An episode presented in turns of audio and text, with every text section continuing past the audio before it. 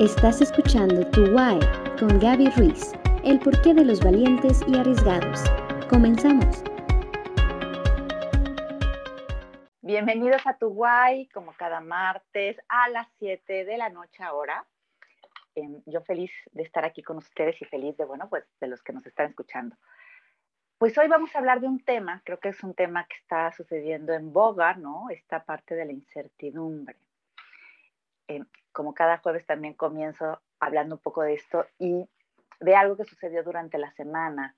Y bueno, pues creo que tengo demasiados datos para platicarles sobre eventos, personas, eh, clientes, alumnos que hablan y hablamos sobre este tema del incierto que está haciendo a pesar de, que ha disminuido o ha ido pasando el tema de la vacuna, de los contagios, etcétera, pero bueno, seguimos en ello. Sin embargo, el tema también ahora eh, socioeconómico es un tema que está haciendo esta evidencia de toda la ola que sucedió en este último año y medio. Pues les platico. La incertidumbre generalmente, o más bien parte, cuando yo no tengo la certeza de todos los datos, o sea, no tengo todos los datos completos, no tengo la seguridad de aquello que estoy planteando, de un plan a futuro, porque tiene que ver con esta sensación a futuro, puede ser hasta en dos horas o mañana o pasado, en tres años o en cinco años. Y no tengo todos los datos constantes sobre qué va a suceder. No puedo tener la certeza absoluta de aquello que me estoy planteando, de si va a funcionar, cómo va a funcionar y cómo va a lograrse. Entonces, realmente la incertidumbre es parte de la vida del humano. Yo fíjense que a veces cuando, cuando escucho ciertos eh, comentarios, ¿no? los terapeutas sabemos que existen eh, temas que son generales. ¿Por qué? Porque los humanos vivimos y convivimos con esos temas. Entre ellos está el tema de la sensación de abandono. Evidentemente, alguien en nuestra vida hemos vivido una sensación de abandono. La otra es una sensación de inseguridad, porque todos no podemos estar seguros todo el tiempo desde nosotros, como humanos, en el mundo en que vivimos. Y la parte, y la siguiente parte es esta sensación de incertidumbre. Entonces, es intrínseca a la vida, es parte de la vida. Pero, ¿qué sucede con ella? Una de estas eh, necesidades o estos antídotos de los cuales yo hablaba es cómo puedo defenderme, cómo puedo ayudarme, cómo puedo protegerme para no caer en la consecuencia natural de la incertidumbre que es la ansiedad y estados elevados de ansiedad. Entonces, fíjense, voy a ir como recapitulando. Entonces, entre más creencias tenga yo de que debo de controlar todo o que yo soy capaz de controlar todo, más probabilidades tengo de sentirme un poco más obsesionado y por lo tanto buscar más soluciones y por lo tanto sentirme más ansioso porque hay un límite. ¿A qué me refiero? Hay partes, yo les digo a, clientes míos, a ver, bueno, ¿cuál es una realidad ¿no? versus un problema? Cuando yo tengo un problema es aquello que yo puedo resolver, porque está en mí y depende de mí la capacidad, la posibilidad y la energía y el recurso para resolverlo. Pero ¿qué sucede cuando eso no está en mí porque no está en mi recurso. Pues es una realidad en la cual tengo que enfrentar y esa realidad a ratos pues no es certera. Pero ellos me dicen, bueno, lo que puedo es influir, em, intentar, y estoy hablando a veces hasta en grupos de personas, ¿no? Es que lo puedo influir a que cambie, lo puedo influir a que eh, sea diferente, ¿no? Y así voy a tener la certeza de que se va a quedar conmigo toda la vida, de que va a colaborar todo el tiempo conmigo, o de que va a hacer bien su trabajo. Y la respuesta es no, porque eso depende del otro, no depende de mí. Entonces, uno de los principios para esta aceptación de la incertidumbre y sobre todo después disminuirla, la sensación de ansiedad que genera el exceso, es que yo no puedo controlarlo todo, porque no todo depende de mí. Puedo trabajar todo aquello que depende de mí. Puedo hacer una lista exhaustiva, ¿no? De circunstancias que sí dependen de mí y que yo necesito resolver ahora. No las sé, puedo aprenderlas. Entonces, aquellas cosas que dependen de mí, sí las puedo resolver y eso me va a dar una certeza en cuanto a mi desempeño. Sin embargo, lo que no depende de mí, a pesar de que yo crea que puedo influenciarlo, que en ciertos casos puedo hacerlo, no siempre va a depender de mi última palabra. Por eso es aquello que se vuelve en la mayor de los casos lo más incierto, porque no sé cómo se comporta. Por eso, obviamente, existen las estadísticas, etcétera, porque puedo con ello anticipar en base a circunstancias pasadas y puedo anticipar la probabilidad de aquellas posibilidades donde yo puedo ejecutar con una mayor certeza. Pero fíjense, hablo de mayor certeza, pero nunca hablo de certeza absoluta, porque el futuro no es, no es certero. Entonces, ¿Cómo puedo hacerle? Primero tengo que convivir y aceptar, tolerar que existe y que voy a vivir con ella.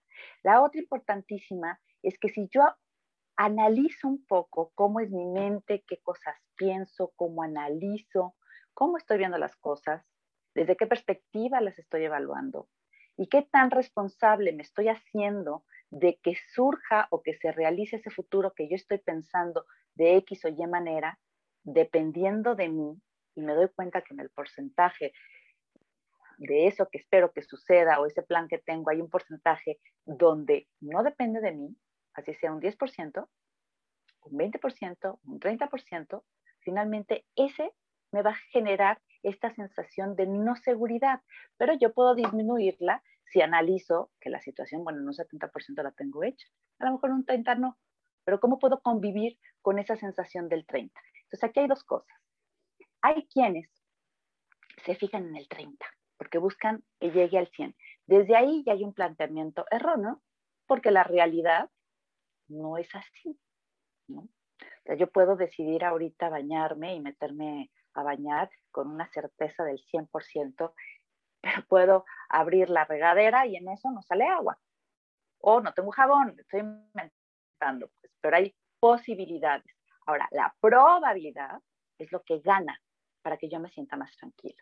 Entonces, el tema de la incertidumbre, más allá de tener las cosas o no totalmente certeras, es la forma en la que la observo y la idea en la que yo me planteo que tendría que tener todos los elementos, primero conocidos, a la mano y capaz de que yo sea el factor importante para resolverlo. Entonces se vuelve la controlitis. No sé si les ha pasado a alguien controlitis. ¿no? Controlitis. Bueno, este controlitis es el que no, no puede convivir con ella, con esa sensación de incertidumbre, con esa sensación de, de no saber si todo lo que está planteando se va a dar. Entonces, primero tendría que tener un plan, dentro de ese plan tener todos los elementos, tener las probabilidades versus las posibilidades, tener todos los datos, pero en algún momento me voy a dar cuenta que hay un límite en la cantidad de datos certeros que puedo tener. Y en ese momento entra el antídoto. ¿Cuál es el antídoto? Creo que, que todos los terapeutas y los psicólogos terminamos diciendo y hablando sobre esto, que es el manejo emocional. Y la otra es la aceptación incondicional a la realidad. Y no es sumisión a la realidad, ni es Em, me estoy como esta parte de aceptación, pero esta sensación, aceptación sufriente, se me acaba de ir la palabra, en la que pues más bien me rendí. Y no es que me rinda, la idea no es rendirme, la idea es aceptar la incondicionalidad de que las cosas no las voy a saber del todo y entonces puedo aceptarlas. Ese simple factor baja la ansiedad porque le da una realidad. Sé que para muchos que me están escuchando dicen, ay, sí, ¿cómo, no? Pues hay que trabajar la cabeza, hay que trabajar la forma, hay que trabajar los pensamientos. Bueno, vamos a suponer que yo soy de los que no acepta, porque creo que siempre va a haber una forma y esto nos vuelve a los arriesgados, a los valientes, a los que intentamos siempre tener una solución mucho más activos. Sin embargo, el riesgo de estas personas es que a veces no van a encontrar la respuesta. Y la pregunta es, ¿en dónde paro? Y entonces sienten incertidumbre porque saben que no pueden resolverlo todo. Y entonces, ¿qué va a pasar? Bueno, aquí es cuando entra este factor de aceptación. La otra es, cuando a veces no puedo siquiera aceptarlo, es porque tengo una tendencia obsesiva. La gente que controla mucho tiende a ser un poquito obsesiva, porque está buscando la respuesta. Lo interesante aquí es que la obsesión es una trampa, porque nunca voy a encontrar los datos completos. y siempre va a haber una puerta más de opción, de posibilidad, donde el riesgo puede estar y lo voy a buscar. Entonces, el exceso de información nos hace muchísimo daño. Por eso hay doctores que dicen, no googlees, tengo esta enfermedad, ¿qué va a pasar conmigo? No la googlees. No la googlees porque el doctor Google es el peor de los consejeros, ¿no? Nos da todas las posibilidades negativas. Si se fijan, he hablado de posibilidades y probabilidades. Y es que la mente de alguien que tiende a controlar se mete demasiado en las posibilidades y se aleja de las probabilidades. Entonces, puedo tener una cierta certeza ante las cosas cuando no tengo toda la información, pero sí tengo la probabilidad de que va hacia un cierto lugar. Y con ello me protejo. Ahora, aquellos, como dije en un principio, que, han vivido muy arriesgados y que siempre resuelven, eh, pueden caer en esta trampa y es la trampa de el yo puedo todo. Y la vida nos va diciendo, es curioso porque a veces hasta nos sienta, Dios, la vida, lo que tenemos que aprender, cuando tenemos que voltear para adentro, nos dice, no puedes con todo. Y todas las puertas se van a ir cerrando para que entiendas que no puedes con todo. ¿Por qué? Porque eres humano. Y el humano tiene un límite. Y tenemos un límite hasta en la manera en la que otros también pueden responder a pesar de que seamos los líderes. Entonces, yo creo que aquí una de las cosas importantes es tratar de observarme a mí, esta parte de que ahora se llama mucho gestión emocional, y es cuando estoy viendo que estoy demasiado ansioso, y tiene que ver con que no tengo todos los datos. Una, realmente he buscado los datos, me he sentado, los he escrito, me he puesto a ver si eso que estoy sintiendo yo tengo la posibilidad yo de resolverlo. Depende de mí resolverlo, en qué porcentaje puedo resolverlo para sentirme más tranquilo. Ahora, sí puedo, lo puedo resolver todo, pero aún así estoy viendo posibilidades. Había una película que era de un agente de seguros, a ver si alguien se acuerda por ahí y nos dice el nombre porque no me acuerdo, era de un actor muy simpático. Y entonces se dedicaba a ver todas las posibilidades y probabilidades, imagínense, de los riesgos que podía tener una persona de hacerse daño o de estar en peligro, porque se dedicaba a evaluar un riesgo de seguro, ¿no? Para poder dar la, el, el, iba a decir el rating, pero no, más bien cuánto va a ser la suma y cuánto van a cobrar y una suma asegurada. Entonces, bueno, este pobre hombre se veía todo el tiempo ansioso, porque pues todo una posibilidad. Entonces eso incrementa la incertidumbre. Entonces, yo les recomendaría que lo que traten de hacer es ver cómo observar, sobre todo observar, eh, cómo están ustedes analizando. Si están sobreanalizando, si su análisis está siendo bajo la creencia de que depende de ustedes absolutamente todo, si están buscando demasiadas opciones y se abren más puertas y entonces ustedes se sienten obsesivos y esto hace que haya mayor ansiedad y por lo tanto mayor búsqueda para bajar la ansiedad. Si encuentran eso que tiende al control, necesitan trabajar con su mente. Ahora, vamos a suponer que no pasa esto, pero es real, existe una incertidumbre constante Hoy más que nada, a lo mejor el porcentaje de, personas que nos sentimos así se ha elevado por las circunstancias, si no es que todo el mundo. ¿Qué podemos hacer? Bueno, una es también trabajar con mi mente, que no me lleve a unas rutas oscuras. La otra es, por ejemplo, el mindfulness, el mind training, la meditación. ¿Qué hacen todas estas técnicas? Lo que hacen es parar un poco mi cabecita y dejarme más tranquila. Yo hay un método que es muy, muy bueno y que les planteo. Pero no todos, no todos eh, pueden aceptar o no de acuerdo a sus ideas, a sus creencias. Y yo creo que cuando uno acepta que el ser humano es un ser humano que tiene un tope en la capacidad de comprensión, así como el perro, no voy a esperar que el perro entienda de la forma que un humano entiende, aunque tenga muchísimas habilidades, pues no, porque está en otro grado, en la escala em, del desarrollo. Entonces, de la misma forma, los seres humanos tenemos que tener un tope. Hay algo más allá que rige muchas otras cosas y creo que cada uno de nosotros lo hemos visto, lo hemos observado, lo hemos sentido, nos han pasado estas sincronicidades o estas diosidencias y lo hemos vivido. Entonces, hay un factor aquí interesante y yo se los dejo para los escépticos, para los creyentes, para los creyentes en A o en B, y es cuántas veces cuando hemos estado preocupados por lo que no sabemos que puede pasar, en algún punto algo pasa positivo.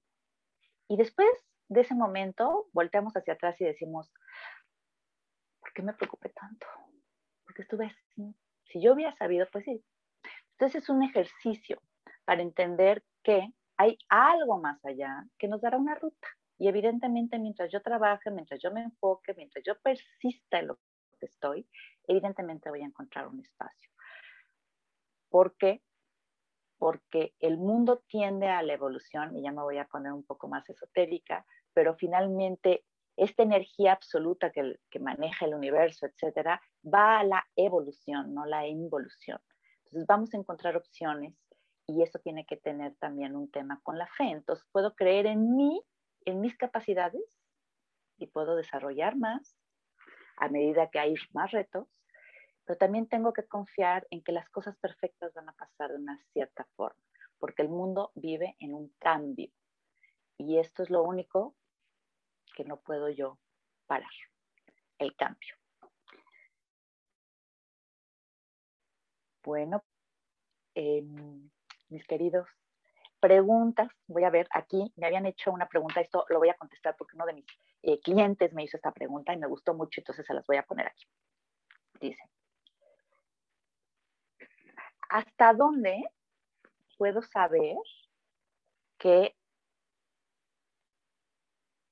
hasta dónde puedo saber que yo estoy haciendo todo lo posible, que no está ya en mis manos, porque a veces nos quedamos, no, no, si a lo mejor, mira, yo le digo y le convenzo, y entonces, entonces, bueno, uno, como dije hace ratito, es saber que depende de mí, hasta dónde depende de mí. En el momento que la decisión última o el porcentaje, un cierto porcentaje, sé bien que no depende de mí, no que influyo, que puedo influir, si no depende de mí. Ejemplo, una relación, ¿no? Decimos, en cualquier relación, el 50 y el 50. Yo no puedo asumir que el otro 50 lo tiene que poner para estar certero de que esa relación tal cual yo le estoy decidiendo, o deseamos que sea, exista o persista siempre, persista siempre. ¿Por qué? Porque depende finalmente un poco del otro la decisión final. Y yo puedo ponerme de tapete, eh, prestarle un dinero, resolverle la vida, em, si soy su socio, puedo decirle que no trabaje y hacerlo, etc. Pero efectivamente, por más que yo intenta, por eso decía que es una trampa, intenta resolverlo, al final de la historia, la última decisión la tiene el otro. Entonces, ¿cómo puedo convivir con eso y estar más tranquilo? Em, cuando sé y acepto, por eso les decía aceptación ante la realidad, ante lo que es, que no puede ser diferente porque yo no puedo cambiarlo. Depende de otro, o depende de una circunstancia, depende de una situación, o depende de otras cosas. Y cuando yo acepto eso, que no es fácil, es cuando empiezo a sentirme más relajado, más tranquilo. Puedo fluir más en mi presente, entendiendo que el futuro no del todo lo voy a resolver, pero voy a hacer lo mejor posible. Ahora, Aquí había otra pregunta. Ah, me, me, había preguntado, bueno, pero es que yo también puedo influir. Y le decía, pues sí, lo puedes influir, pero ¿hasta qué punto vas a influirlo y hasta qué punto tu necesidad es controlarlo? En el momento que empieces a jalar y a jalar, a jalar, pues va a reventar la cuerda y esa persona va a decidir que pues ahí no quiere estar mucho tiempo, ¿no? Ahora, también hay algo este, interesante que tiene que ver con las creencias, ¿no? Porque yo puedo tener la creencia, porque así me formaron, de que yo tengo que resolverlo absolutamente todo. Y entonces en ese chip subconsciente, yo intento, intento y estoy como la ratita dando vueltas, dando vueltas, dando vueltas, desgastándome, hasta que algo sucede, me trueno, me deprimo y me doy cuenta que no podía. Pero ¿cómo lo puedo evitar? ¿no? ¿Cómo puedo hacer una especie de profilaxis? Eh, pues trabajando con mi mente, con mis ideas, con mi forma de pensar, con mi análisis, etcétera, ¿no? En el caso de la pandemia, que es mundial, ¿cómo lidiamos con esa incertidumbre? Eh, esta me gustó mucho porque aparte, me voy a dejar los lentes porque si no, no, no alcanzo a leer lo que me están preguntando. Fíjense, yo ayer le decía justo a una persona que, estaba con, con, quien estaba hablando, le dije, mira, vamos a hacer, imagínate que es como un examen, pero es tan difícil la materia, tengo un hijo que está estudiando una cosa muy difícil, y entonces, bueno, pues es tan difícil la materia, que entonces van a hacer curva. Entonces, vamos a hacer curva para, porque no logramos, nadie va a llegar al 100. Entonces, sobre la calificación nos vamos un poco al tanto, ¿no? Entonces, si el 70 fue la más alta, pues hacemos curva y evaluamos sobre 70 como si fuese 100. Entonces, yo lo que les comentaba es, traten de este hoy verlo así. Ok, no podemos llegar al 100 porque el 100 era antes. Ahorita estamos a lo mejor en el 70, vamos a evaluar dentro de ese 70 y observar cómo vamos caminando. Ok, ¿cuál sería la peor consecuencia eh, para lidiar si no lidio con la, con la incertidumbre? La ansiedad. La ansiedad, la angustia, ataques de pánico, no poder dormir, no poder eh, sentirse, sentirse tranquilo y entonces va llevando y va escalando hasta estados elevadísimos de ansiedad donde puede haber ataques de pánico, ¿sí? puede no estar durmiendo, el insomnio es uno de ellos, el burnout y la depresión. Entonces, vamos a trabajar con la incertidumbre, pero sobre todo, chicos, como la tenemos que vivir, hay que aceptarla, hay que asimilarla. Y cuando se vuelve muy intensa, hay que ver qué está pasando acá adentro para trabajarla, para trabajar con nuestra cabecita, nuestras ideas, nuestros conceptos y también aprender a manejar nuestra emoción. Claro que si manejo mi cabeza, manejo mi emoción y la puedo gestionar mejor. Bueno, pues les agradezco enormemente el que estén aquí, el que me permitan hacer eso que amo hacer. Y nos vemos el próximo martes a las 7.30 de la, a las 7, perdón, a las 7, el martes en Tuguay.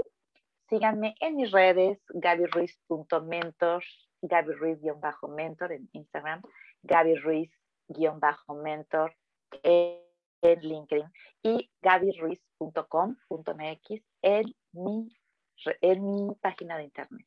Les mando un abrazo y estén atentos porque creo que la semana entrante les tengo una super sorpresa.